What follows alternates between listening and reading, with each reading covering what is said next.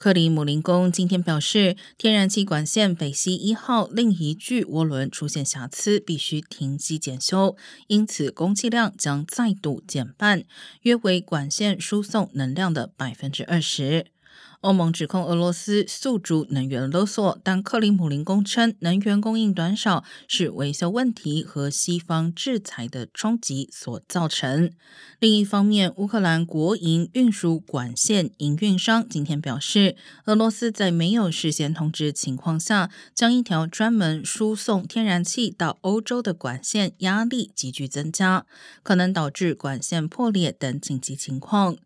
乌克兰总统泽连斯基则呼吁欧洲各国加强对莫斯科的制裁，以报复俄国发动的天然气战争。